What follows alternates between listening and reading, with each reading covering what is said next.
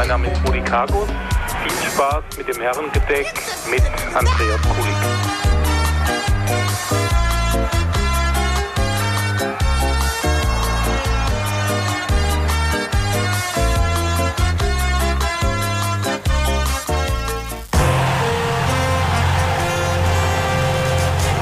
Herrengedeck.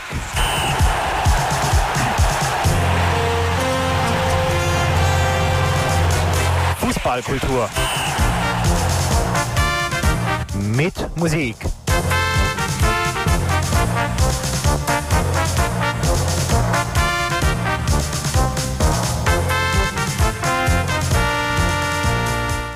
Jo, einen schönen guten Abend. Willkommen zum Herrengedeck Fußballkultur mit Musik. In der kommenden Stunde für euch auch heute Abend am Mikrofon Andreas Kullig.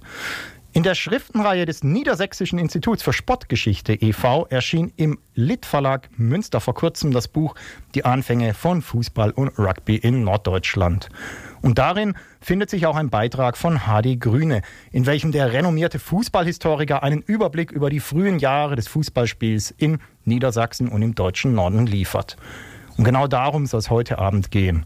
Es geht um britische Einflüsse, lokale Unterschiede, es geht um die Trennung von Rugby und Association Football und um die Rolle sozialer Strukturen für die frühe Entwicklung des Fußballs zum deutschen Volkssport. Und daneben geht es noch um einiges anderes mehr. Wir haben also viel vor und richten den Blick hauptsächlich nach Norden in den kommenden 60 Minuten gemeinsam mit Hardy Grüne. Herzlich willkommen im Herrengedeck, Hardy. Hi. Ja, hallo, schönen guten Abend allerseits. Das ist das Buch erschienen in der Schriftenreihe des Niedersächsischen Instituts für Sportgeschichte e.V. Ähm, was ist das denn für ein Institut? Das ist erstmal ein ganz wunderbares Institut. Ähm, das ist vor vielen, vielen Jahren gegründet worden, ich glaube 25, 30 Jahre her, sicherlich 30. Ähm, und die haben sich erstmal darum gekümmert, ähm, Material aus dem niedersächsischen Sport zu sammeln. Und zwar nicht nur Fußball, sondern insgesamt Sport. Also die sammeln Festschriften von Sportvereinen zum Beispiel. Die vergeben Preise für sehr gute äh, Festschriften. Das heißt, sie fördern so ein bisschen so auch dieses historische Bewusstsein äh, in der gesamten äh, Vereinswelt. Und dann machen sie wissenschaftliche Publikationen. Sie verbinden. Also ich finde es ein großartiges ähm, Institut und bin sehr glücklich, dass wir das hier in Niedersachsen haben. Das gibt es inzwischen. Ich glaube, in Südbaden gibt es noch eins. Es gibt mehrere inzwischen, aber es gibt nicht so wahnsinnig viele, die das gemacht haben. Und da hat Niedersachsen tatsächlich auch mal so eine Führungsrolle eingenommen. Und ja, tolle Sache. Ja, und das Land Niedersachsen gilt ja auch äh, als eine der Wiegen des Fußballs in Deutschland. Warum denn? ja, es ist eigentlich witzig. Ne? Da kommt man erstmal so gar nicht drauf. Nicht wirklich, nein. Ähm, es, es, hat natürlich ein Stück weit auch was mit Zufall zu tun. Also Fußball kommt, also Fußball und Rugby müssen wir erstmal unterscheiden. Das machen wir wahrscheinlich gleich nochmal. Deshalb fasse ich das erstmal so zusammen. Ähm, kommt natürlich über äh, Briten nach Deutschland und wird auch erst von Briten gespielt und das nicht in Niedersachsen, sondern da sind dann Städte wie Neuwied, Karlsruhe, Straßburg, damals ja Deutsch, Hamburg ähm, so wichtig. Ähm, dann kommt aber Braunschweig. In Braunschweig haben wir einen Lehrer, Konrad Koch, der hat äh, ein Buch gelesen über ein, von einem englischen Lehrer, in dem das Fußballspiel beschrieben wird und fand das sehr spannend. Dann hatte er äh, familiäre Kontakte nach Großbritannien, hat sich einen Fußball schicken lassen, hat sich die Regeln schicken lassen und hat gesagt, ich probiere das mal aus. Und das hat gut geklappt. Die äh, Schüler waren damals äh, ganz begeistert. Und jetzt ganz frische äh, Informationen. Ähm, ein Forscher hat herausgefunden, dass es in Lüneburg, ja, von allen Städten in Lüneburg tatsächlich äh, ganz früh schon Association Football gegeben hat. Also das ist der Fußball, was wir heute als Fußball kennen. Äh, zu der Zeit ist Fußball eigentlich so unter dem Grobbegriff für Rugby und für unseren Fußball verwendet worden. Insofern haben wir tatsächlich in diesem wunderschönen Niedersachsen zwei Pionierstädte des Fußballs. Lass uns doch mal bei Konrad Koch noch ein bisschen bleiben in Braunschweig. Ähm, über ihn gibt es auch einen Film, über ihn gibt es mehrere Bücher und natürlich auch zahlreiche Artikel. Ähm, kannst du noch mal seine Rolle für die Entwicklung des Fußballs in Deutschland nachzeichnen? Mhm. Äh, gerne. Also da muss ich gleich vorab schicken, äh, wer sich ein bisschen mit Konrad Koch beschäftigen möchte, der sollte den Film erst ganz zum Schluss sehen, ähm, weil da stimmt dann leider nicht ganz so viel. Da ist eine Liebesgeschichte eingebaut, das ist wirklich so ein, so ein kleiner Hollywood-Streifen, den sie da gedreht haben. Ganz niedlich gemacht, aber historisch ähm, nicht wirklich ähm, relevant. Ähm, Konrad Koch ist ein Pädagoge gewesen, der gesehen hat, ähm, dass da so einiges los ist bei den, bei den Schülern. Wir reden ja nur über, über männliche Schüler. Also mhm. tut mir leid, die Frauen haben in der Frühgeschichte leider kein Standing, da kann ich nicht drüber reden. Also wir reden über männliche Schüler und ähm, er sieht, äh, dass es so, so, so einen Stillstand gibt. Es gibt ein bisschen Alkohol und so eine Lethargie. Und ähm, dann haben wir das Turnen als die große Leibesübung in Deutschland. Äh, das Turnen ist relativ statisch. Äh, also Reck und diese ganzen Dinge, jeder wird sich dran erinnern äh, und mehr oder weniger fröhlichen Zugang zu seiner Schulzeit haben. Äh, Reck und Barren und diese ganzen anderen Sachen. Also mir hat es nicht so viel Spaß gemacht. Und das war damals in Braunschweig dann offensichtlich auch so. Und äh, dann hat er gesagt, wir, wir, müssen das so ein bisschen aufbrechen. Wir müssen da mal was ausprobieren. Und äh, das war halt sein Verdienst, dass er das wirklich aufgebrochen hat, dass er gesehen hat, dass er auch einen Zugang, einen empathischen Zugang zu der Jugend hatte und gesehen hat, irgendwie Geschichte, also Menschen entwickeln sich weiter und es sind neue Bedürfnisse da. Und damit probiere ich das aus. Und dann hat er sich einen Rugbyball, also so ein Ei, äh, aus Großbritannien schicken lassen und ähm, hat offensichtlich, also es gibt natürlich nur so ganz vage Überlieferungen, es gibt ähm, äh, von ihm selber ein paar Überlieferungen, da kann man vieles dran ersehen, hat dieses Ding da einfach mal reingeworfen und dann haben die dagegen getreten. Äh, das darf man sich jetzt nicht als ein Fußballspiel vorstellen, das ist eher so ein bisschen so, ähm, so ein Kreis bilden und den Ball hin und her spielen und so fing das halt alles an. Und das ist gut angekommen. Und ähm, was den Fußball dann ganz früh auch schon sehr populär gemacht hat, ähm, war die Unterscheidung in Sieger und Verlierer. Das ist halt etwas, was es im Turnen gar nicht gab. Da gab es überhaupt keine Sieger und Verlierer und das ist ein Bedürfnis gewesen von jungen Menschen. Und äh, wir kommen, es kommt dann dazu, dass wir auch in einer zunehmend von Wettbewerb geprägten Gesellschaft leben. Also dass es auch so gerade für die jungen Leute so, so dazugehörte, äh, dass man auch gewinnt und verliert. Und äh, da hat Fußball einfach perfekt in die Zeit gepasst. Jetzt hast du es vorhin schon gesagt, es gab ja äh, Association Football, also das, was wir heute als den Fußball kennen, wie er in Deutschland äh, vornehmlich gespielt wird. Es gab Rugby äh, Football. Ähm, wenn wir darauf eingehen oder, oder dieses Gemenge anschauen, kann man denn kurz beschreiben, was man unter Football, also unter auf Deutsch quasi Fußball im weitesten Sinne im 19. Jahrhundert verstand? Ja, ich glaube, das kann man dann fast wörtlich übersetzen. Also man hat einen Ball und da tritt man mit dem Fuß gegen. Äh, das ist äh, so, dass das der ganz große Oberbegriff. Äh, das haben wir beim Rugby ja auch. Rugby dürfen wir nochmal mit der, mit der Hand benutzen. Das sind komplett andere Regeln, sehr komplizierte Regeln. Ähm, und ähm, die Fußballgeschichte beginnt eigentlich mit dem Rugby. Und es ist ja, ich mache ganz kurz einen Exkurs nach Großbritannien. Gerne wo es so, wo es so uralte Sachen gibt, so Hurling over Country nannte sich das, wo man so einen Ball zwischen Dörfern hin und her getrieben hat. Da kommt es ursprünglich her und dann ist es so ein bisschen ein bisschen äh, verregelt worden, so dass man das äh, in, so, in, so, in, so, ein Korsett rein reinsperrte und das war dann halt erstmal Rugby, weil das auch beim Hurling auch möglich war und die Weiterentwicklung war dann also ich bezeichne es als Weiterentwicklung, war dann äh, der Association Football, wo man die Hand halt nicht mehr benutzen durfte. Wie trennscharf wurde denn da im 19. Jahrhundert zwischen Handspiel, Nicht-Handspiel, Rugby, äh, Association Football unterschieden? Also in den ersten Jahren, da rede ich jetzt von Deutschland, in England natürlich eine andere Situation. In den ersten Jahren ist das in Deutschland schon sehr offen gehandhabt worden. Ich glaube, viele haben auch gar nicht so am Anfang verstanden, wo die Unterschiede sind. Und äh, es gibt viele Beispiele, wo offensichtlich erste Halbzeit Rugby gespielt wurde, zweite Halbzeit Association Football gespielt wurde. Ähm, wir haben auch die witzige Situation, dass zum Beispiel ähm, ein Fußballverein in Hannover, der Deutsche Fußballverein von 1878, also von, seiner, von seinem Gründungsjahr her, einer der ältesten Fußballvereine in, in Deutschland, nie Fußball gespielt hat. Der hat immer nur Rugby gespielt. Das tut er immer noch heute. Ähm, also das ist sehr verwirrend, ähm, gerade auch für Leute, die dann anfangen, sich so ein bisschen mit der Geschichte zu beschäftigen. Und ich glaube, das drückt ganz gut aus, wie, ähm, wie fließend diese Übergänge waren. Ähm, auch wieder Hannover, Hannover 96, 1896 gegründet, kennt ja jeder, kennt natürlich jeder als Fußballverein, hat aber angefangen als Rugby-Verein und hat die ersten drei Jahre überhaupt kein Fußball gespielt. Also ähm, das ist wirklich ein fließender Übergang. Gibt es denn so einen Punkt, wo man sagen kann, naja, hier startete schließlich dieser Association Football, also ohne Rugby-Komponente in Deutschland? Lässt sich das festmachen? Also es gibt für Norddeutschland keinen eindeutigen Beleg, wo es genau losging. Äh, wir haben jetzt diese neue Entwicklung in Lüneburg, das ist 1875, wo da nachweislich Association Football gespielt wurde. Das war ein Lehrer in einem Lüneburger Gymnasium. Der hatte eine Ausbildung in der Schweiz bekommen, wo man schon viel, viel früher mit äh, Fußball experimentiert hat und hat das dann mitgebracht. Ähm, bislang war immer 1880 eine Gründung eines Vereins in Bremen so. Das ist so der Anfang.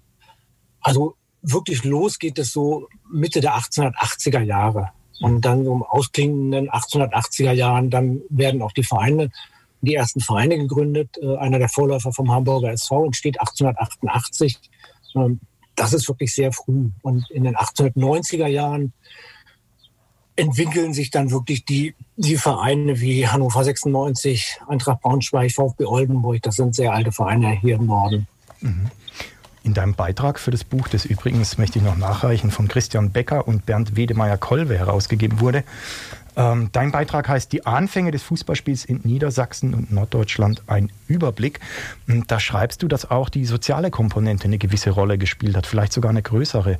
Welche denn? Also eine Rolle für die Entwicklung?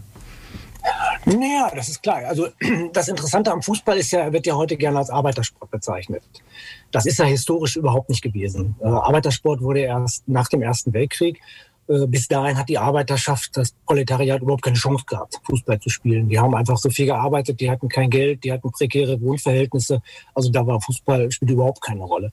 Und das heißt, äh, der Fußball kommt eigentlich, die ersten Anfänge kommen so aus dem, aus dem Bildungsbereich, vor allem aus Lehrern, wie dieser Konrad Koch, von dem wir darüber äh, gesprochen haben, die so einen, so, einen, so einen pädagogischen Anspruch auch hatten und was ausprobiert haben. Und die müssten natürlich auch offen sein ähm, für neue Entwicklungen. Wir reden ja hier auch über das Deutsche Kaiserreich. Äh, ich zitiere an dieser Stelle immer sehr gerne den, den Untertan, wo wunderbar dargestellt wird, wie verknöchert das eigentlich alles gewesen ist.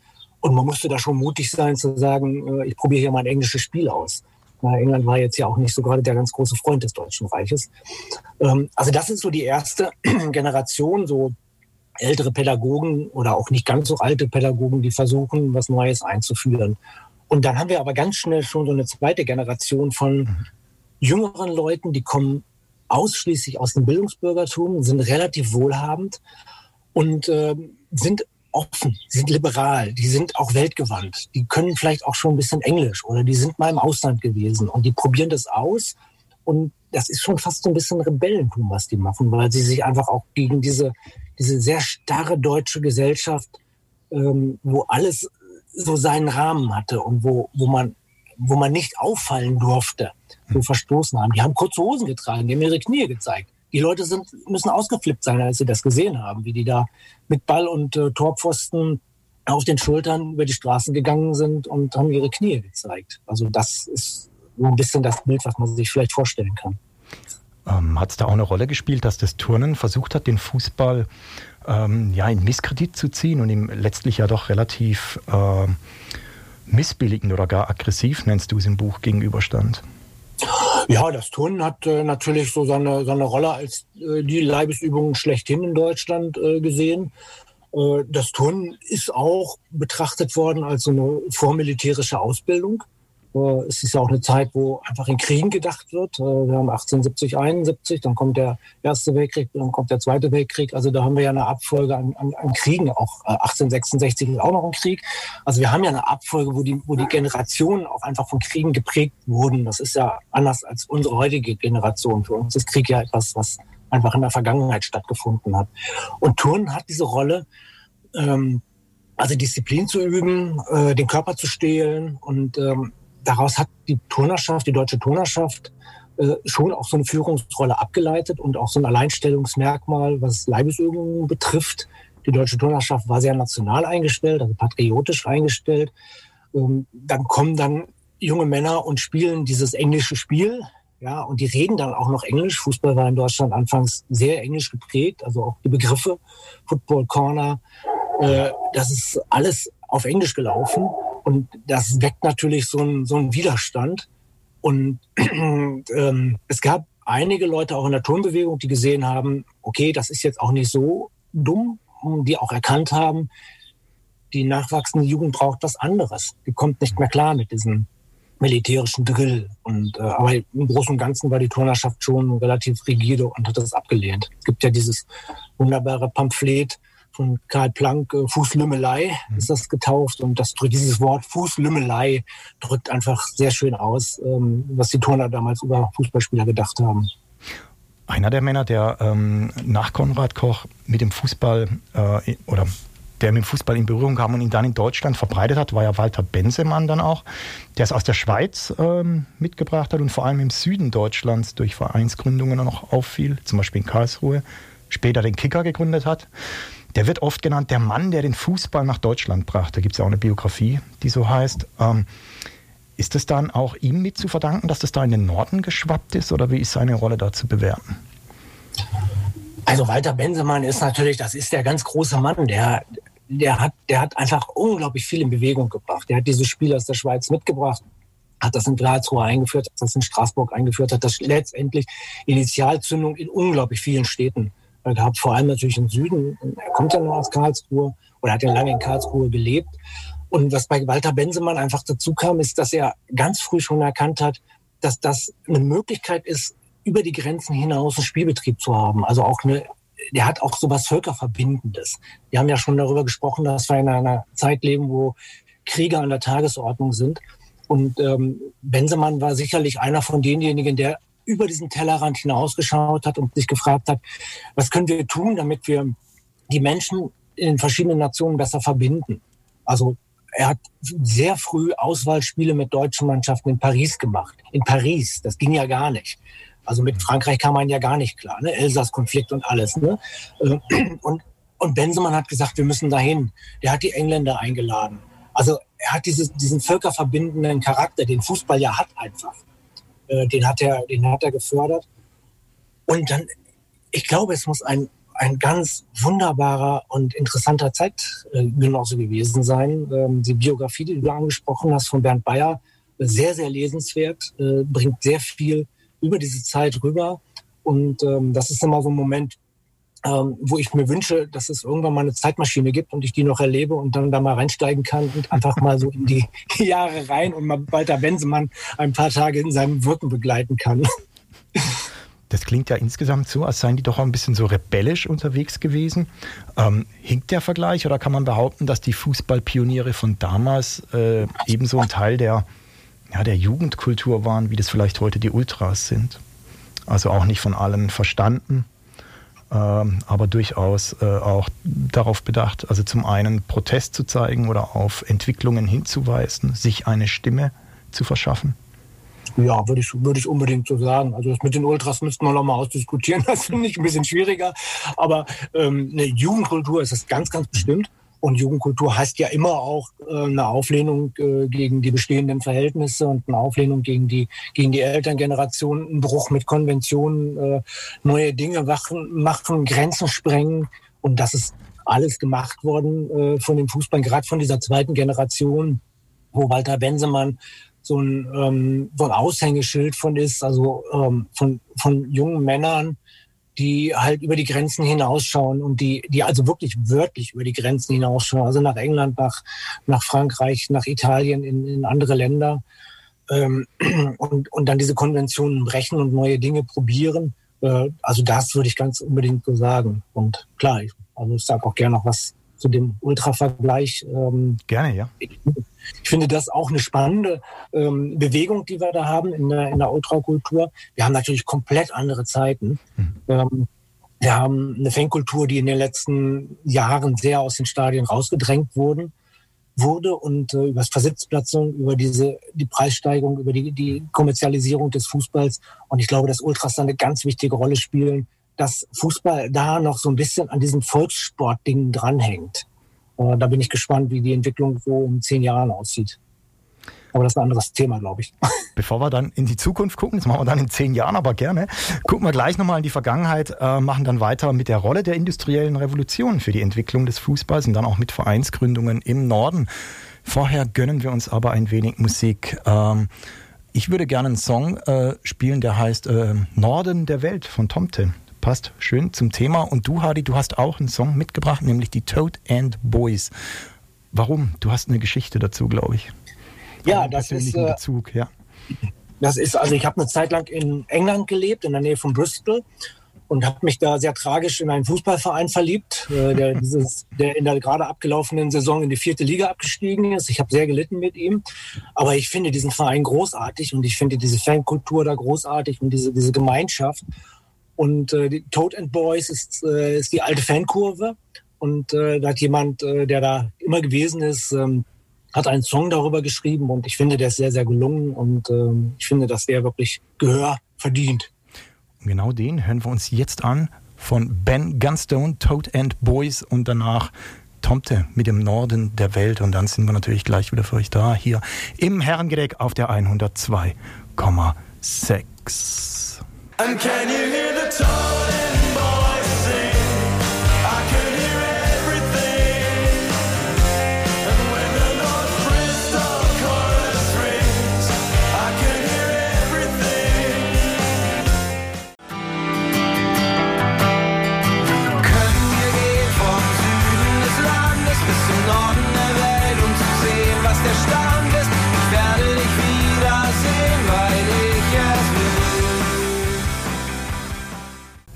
Norden der Welt im Herrengedeck. Hardy, für die gesellschaftliche Entwicklung war die industrielle Revolution damals natürlich ähm, einschneidend. Ähm, inwieweit hat die auch den Fußball mit beeinflusst oder gar mitentwickelt? Also da kann man sich festlegen, ohne industrielle Revolution ohne industrielle Revolution hätte es keinen Fußball gegeben. Äh, zur industriellen Revolution gehört ja auch Verstädterung. Ein ganz entscheidendes Ding, warum sich Fußball durchgesetzt hat. Und wenn wir dann ein Stückchen weiterdenken, dann kommt die Eisenbahn mit dazu. Die ist ganz entscheidend gewesen, damit es einen, Spielbetrieb äh, zwischen den Städten gegeben hat. Also ähm, das wäre alles so gar nicht äh, gelaufen.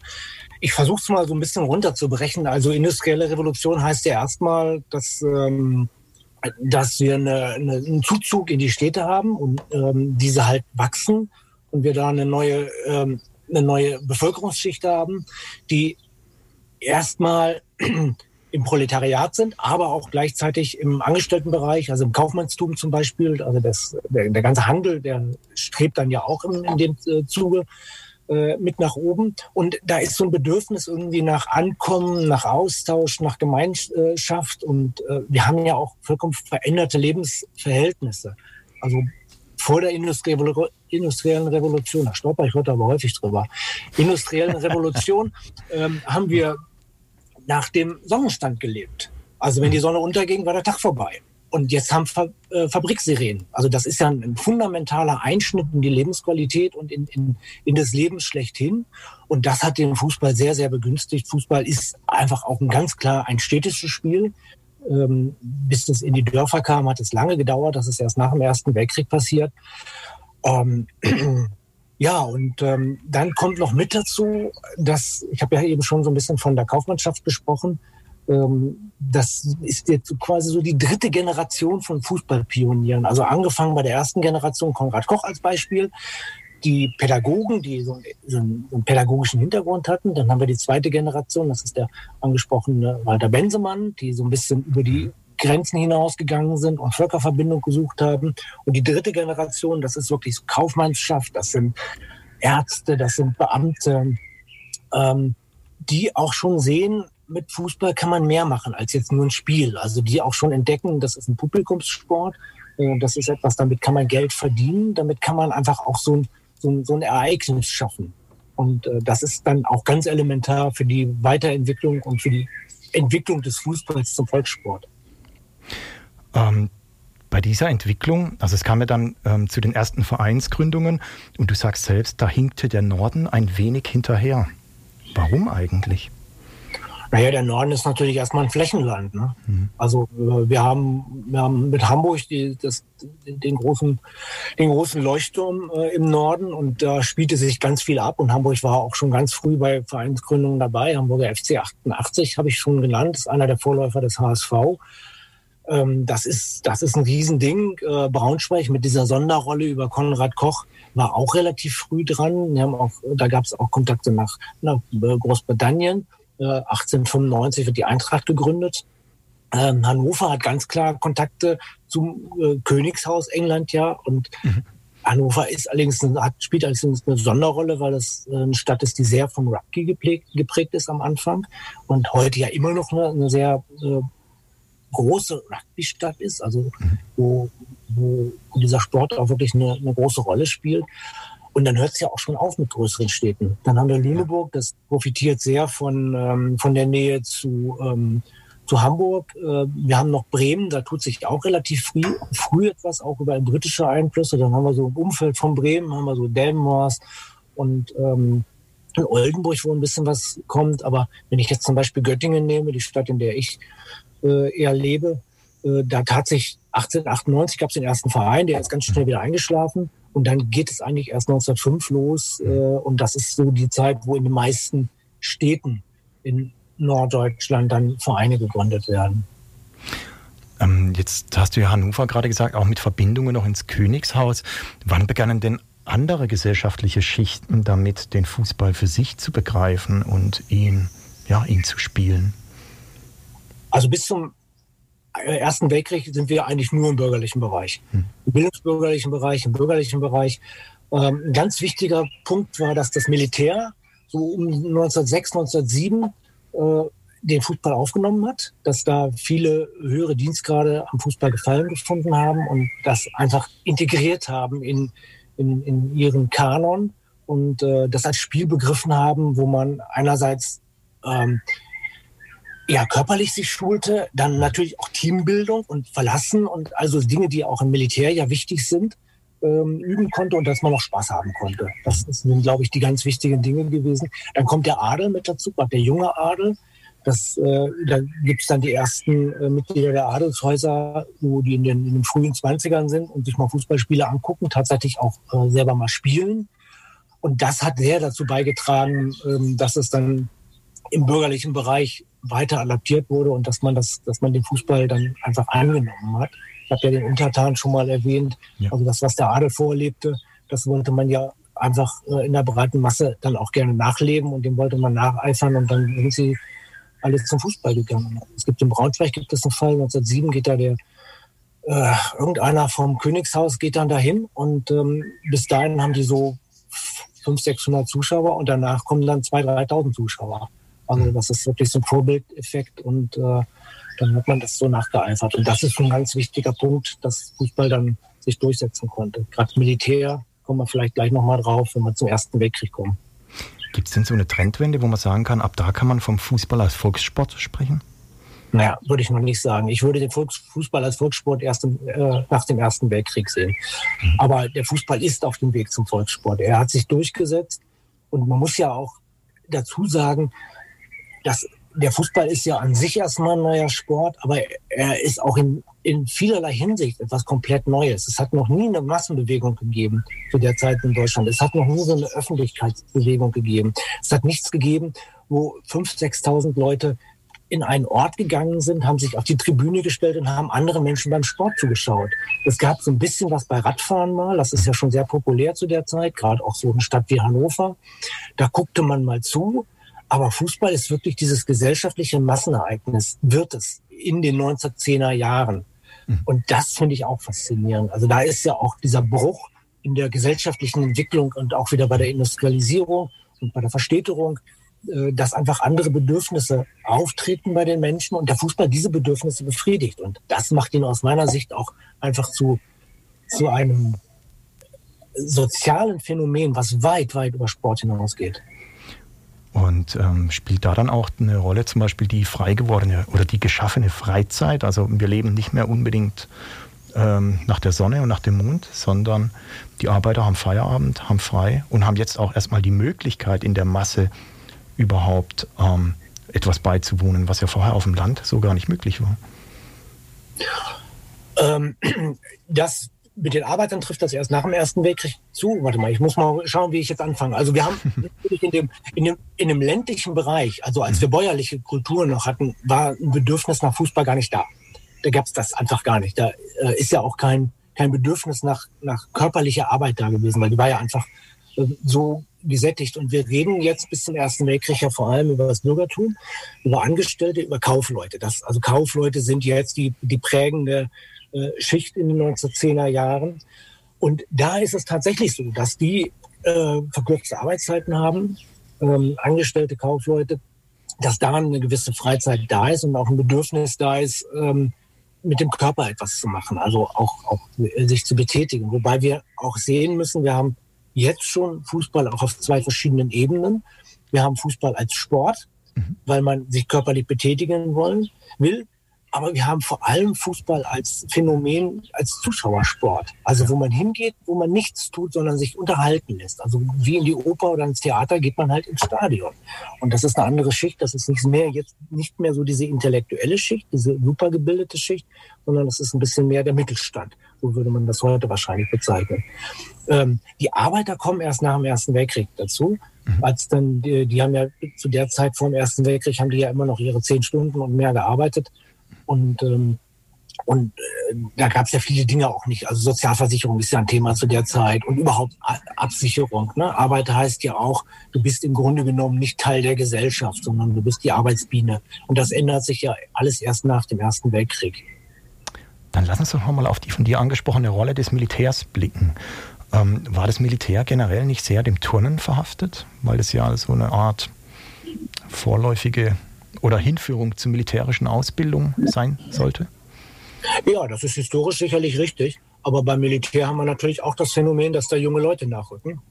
Äh, und das sind genau, es ist genau diese Generation von Fußballpionieren. Mhm. Also gebildet, wohlhabend, über, die Teller, über den Tellerrand hinaus gucken. Ähm, und das Militär ist ja jetzt auch nicht automatisch nationalistisch. Das heißt ja nicht, äh, wir, wir, also im Militär muss man ja nicht automatisch Frankreich oder England als Feindbild sehen, sondern man, man, man hat ja die Möglichkeit auch darüber äh, hinauszuschauen. Und ich denke, dass das erklärt dann, dass wir einfach dieselbe Klientel haben, äh, die wir insgesamt im Fußball haben und die das dann im, im, äh, im Militär einführt und auch mit denselben Problemen mit dem Turnen, dass es einfach zu statisch ist, ähm, dass es den Bedürfnissen dieser jungen Menschen nicht mehr gerecht wird. Im Jahr 1900 haben wir dann die Gründung des DFB, der ähm, 1903 die erste damals noch reichsweite Meisterschaft ähm, spielen lässt. Ähm, würdest du die so aus heutiger Sicht als eine gelungene Idee bezeichnen? Also denn es war ja, wenn wir es jetzt mal so anschauen, doch ein bisschen zerpflückt, also auf vielen Landesebenen, viele Verbände. Ähm, oder war das eine, eine Struktur, die quasi nochmal so einen Boom gegeben hat, der Entwicklung des Fußball trotz allem? Also das ist definitiv eine gelungene Idee gewesen, also die, eine Meisterschaft einzuführen. Das ist sehr früh hat sich das herausgestellt, dass es elementar ist, dass es Ligaspiele gibt. Man hat anfangs Freundschaftsspiele gegeneinander äh, bestritten und es ist aber ganz früh, ich hatte ja schon davon gesprochen, dass dieses Gewinnen und Verlieren auch ein ganz wichtiger Aspekt bei der frühen Fußballgeschichte ist. Und da kam dann ganz früh auch schon dieses Bedürfnis aus, wir wollen um Punkte spielen, wir wollen um, um Pokale spielen. Ne? Das ist vorgelebt worden von England. Und ähm, wir haben dann in den 1890er Jahren schon die ersten Meisterschaften Berlin, Hamburg, da wird dann schon um, um Punkte gespielt. Das sind Dinge, die sich so langsam entwickeln. Und es gibt auch dann früh schon einen Versuch, den Berliner Meister gegen den süddeutschen Meister um eine deutsche Meisterschaft spielen zu lassen. Hat nicht geklappt, aber der Versuch war da. Also das Bedürfnis nach, nach einem geregelten Ligaspielbetrieb mhm. und nach dem Auswählen, des, nach dem Finden des Besten, das ist ganz früh da gewesen. Äh, und insofern ist diese äh, Frage nach, äh, nach einer deutschen Meisterschaft ganz, ganz klar wichtig gewesen. Und das ist auch einer der, der Motivationen der DFB-Gründung gewesen. Was wir sicherlich als Schwierigkeit in der deutschen Fußballgeschichte haben, ist einfach eine, eine Kleinteiligkeit auf der Verbandsebene. Ein relativ schwacher DFB in den ersten, ja, ich würde sogar sagen, fast 30 Jahren Mhm. Der deutsche Fußball ist sehr geprägt worden von Regionalverbänden, also zum Beispiel dem Norddeutschen Fußballverband. Ähm, und ähm, der DFB war da nicht wirklich durchsetzungskräftig und deshalb ist diese Entwicklung der deutschen Meisterschaftsendrunde auch sehr, sehr, sehr zähflüssig und sehr schwierig gewesen. Der Norddeutsche Fußballverband hat sich ja 1904 erst gegründet, also als die erste Meisterschaft ja schon gespielt war. Ähm, ja, haben denn dann bei der Meisterschaft 1903 bereits norddeutsche Vereine teilgenommen? Also wie muss ich mir das organisatorisch vorstellen? Na, es gab damals ähm, mehrere Kleinverbände in, in äh, Norddeutschland. Wir sind ja immer noch in diesem Flächenland. Also das heißt, wir, wir beschränken uns auf die Städte. Es gab einen, einen Verband in Kiel, es gab natürlich einen in Hamburg, Hamburg-Altona. Altona war damals noch eigenständig. Es gab einen in Bremen, einen in Hannover und einen in Braunschweig. Und äh, die waren aber teilweise nicht Mitglied des DFB. Die sind ähm, also außenstehend, außenstehend gewesen und wurden dann natürlich vom DFB auch nicht eingeladen. Der einzige Meister aus dem Norden, Regionalmeister aus dem Norden, der an der ersten Meisterschaftsendrunde unserer drei teilgenommen hat, war, war Altona 93 vom Hamburger Fußballverband. Ähm, und das war's dann. Das ist aber in allen Gebieten äh, ähnlich gewesen. Also im Süden war man ein bisschen weiter, im Westen war man auch ein bisschen weiter. Da hat man größräumige Regionalverbände äh, gegründet. Aber man hat überall diese Kleinteiligkeit gehabt. Und der DFB hat äh, dann gesagt, äh, so geht das nicht weiter. Äh, ihr müsst jetzt Landesverbände gründen. Also im Prinzip sowas für, für ja, Norddeutschland. Also äh, so wie wir das heute ja auch noch haben. Es gibt auch noch einen Norddeutschen Fußballverband, wo Schleswig-Holstein, Bremen, Hamburg und Niedersachsen vereint sind. Sowas gab es damals auch. Da war dann noch ein Teil von Mecklenburg mit dabei. Und der wurde dann gegründet und da hieß es dann, okay, der Meister, der darf dann an der Endrunde um die deutsche Meisterschaft teilnehmen. Und das ist schon, das ist ein sehr zielflüssiger Prozess gewesen und natürlich auch geprägt von viel Gegeneinander, von Süden gegen Norden, von Westen gegen Osten und jeder hat seine eigenen Interessen gehabt.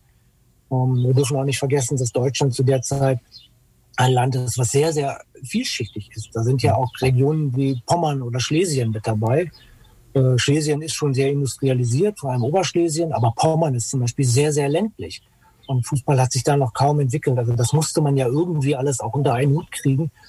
Und dann haben wir die Großstädte wie Hamburg, äh, wie Frankfurt, äh, wie, wie Köln, wie das entstehende Ruhrgebiet. Also sehr schwierig insgesamt. Wir hören nochmal Musik, Hardy. Und zwar habe ich äh, Udo Lindenberg rausgesucht. Hoch im Norden. Und er sagte keine Panik auf der Titanic. Jetzt trinken wir erstmal einen Rum mit Tee.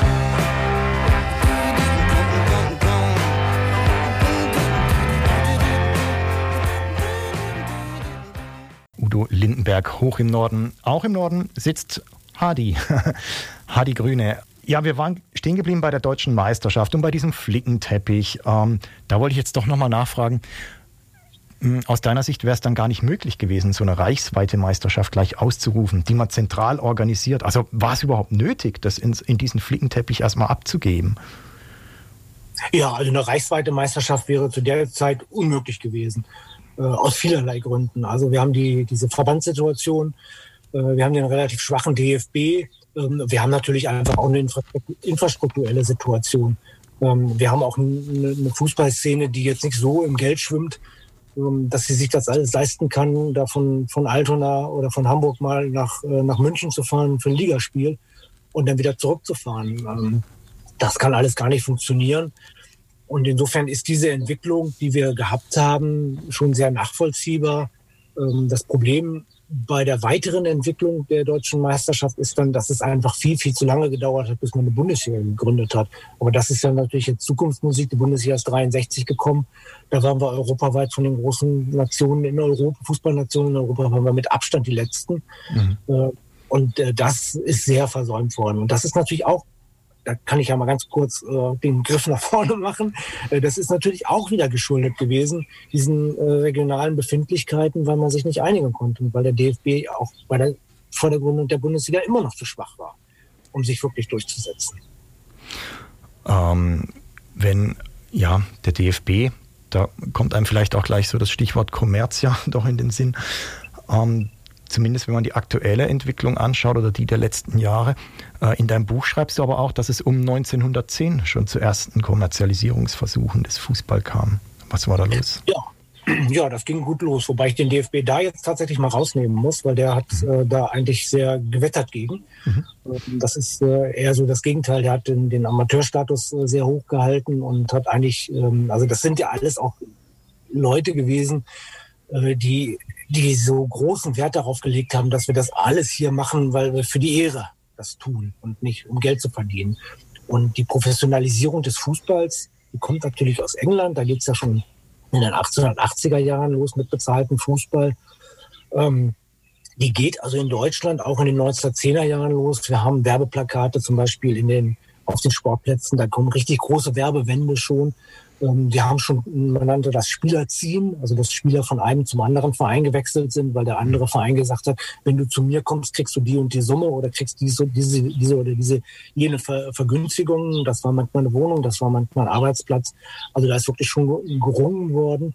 Und das hat natürlich auch ganz viel damit zu tun, dass Fußball ganz früh diesen Sprung gemacht hat, über die, auch über die deutsche Meisterschaft und überhaupt über die Meisterschaftsrunden, dass man so die Spreu vom Weizen trennte, dass wir große Vereine hatten, die ambitioniert waren, ähm, und kleinere Vereine, die halt nicht diese Ambitionen hatten. Also im Norden ist das dann 1919 entsteht der HSV als, äh, als Fusionsverein und das ist das Flaggschiff. Der HSV ist gegründet worden weil er Fußball zur Unterhaltung spielen wollte und weil er mit Fußball Geld verdienen wollte. Das ist einer der Protagonisten, der dann diese Entwicklung weiter forciert. Wobei ich das, das klingt jetzt sehr negativ und gerade vor dem Hintergrund dieser ganzen Diskussion für Kommerzialisierung, die wir aktuell haben, es ist natürlich eine ganz normale Entwicklung. Wir haben hier einen Massensport, wir haben hier einen Zuschauersport und der muss sich entwickeln und das heißt, er entwickelt sich auch wirtschaftlich. Also ich möchte das jetzt nicht als Anklage verstanden haben was ich gerade gesagt habe. Jetzt hast du einen großen Baustein zum Durchbruch des Fußballs im Norden genannt, der HSV. Äh, wie gelang das dem, dem Rest denn? Also es wurde ja irgendwann auch die Verbandsliga Norddeutschland gegründet. Ähm, also wie hat es der Norden geschafft, diese, diesen Fußball zum Durchbruch zu verhelfen und ihn zum Volkssport letztlich dann zu machen?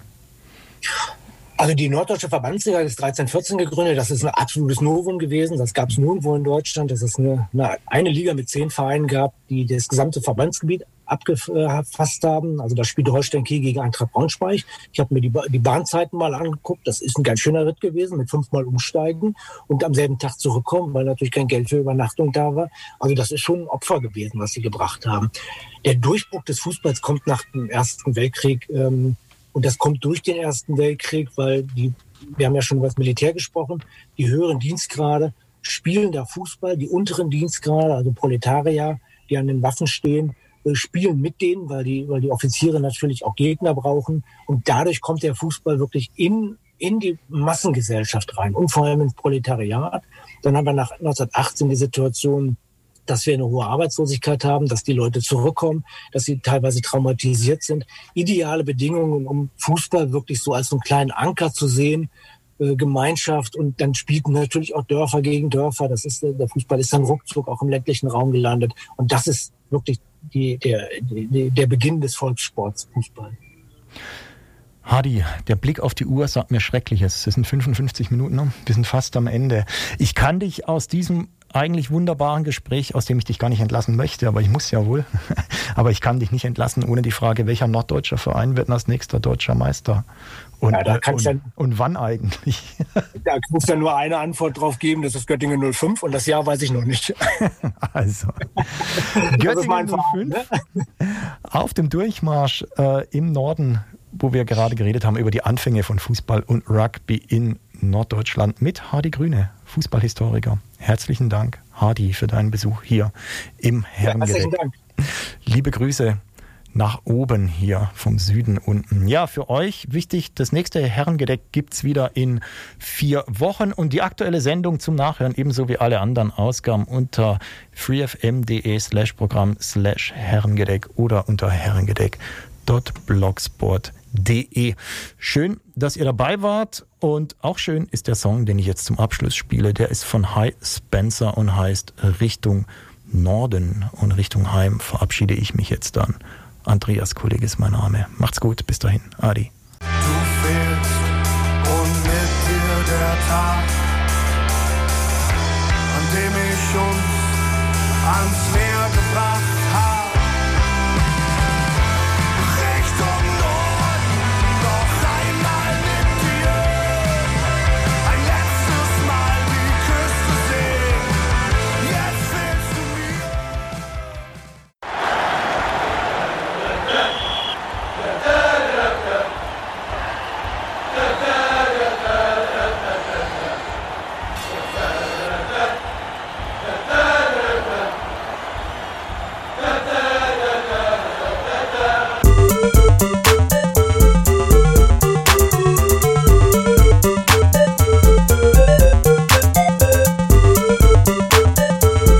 Herrengedeck. Herrengedeck. Herrengedeck. Herrengedeck. Herrengedeck. Herrengedeck. Das Größte, was es gibt in Deutschland mit Andreas Kulik. Andreas Kulik. Andreas Kulik. Andreas Kulik. Mit Andreas Kulik. Herrengedeck auf Radio Free FM.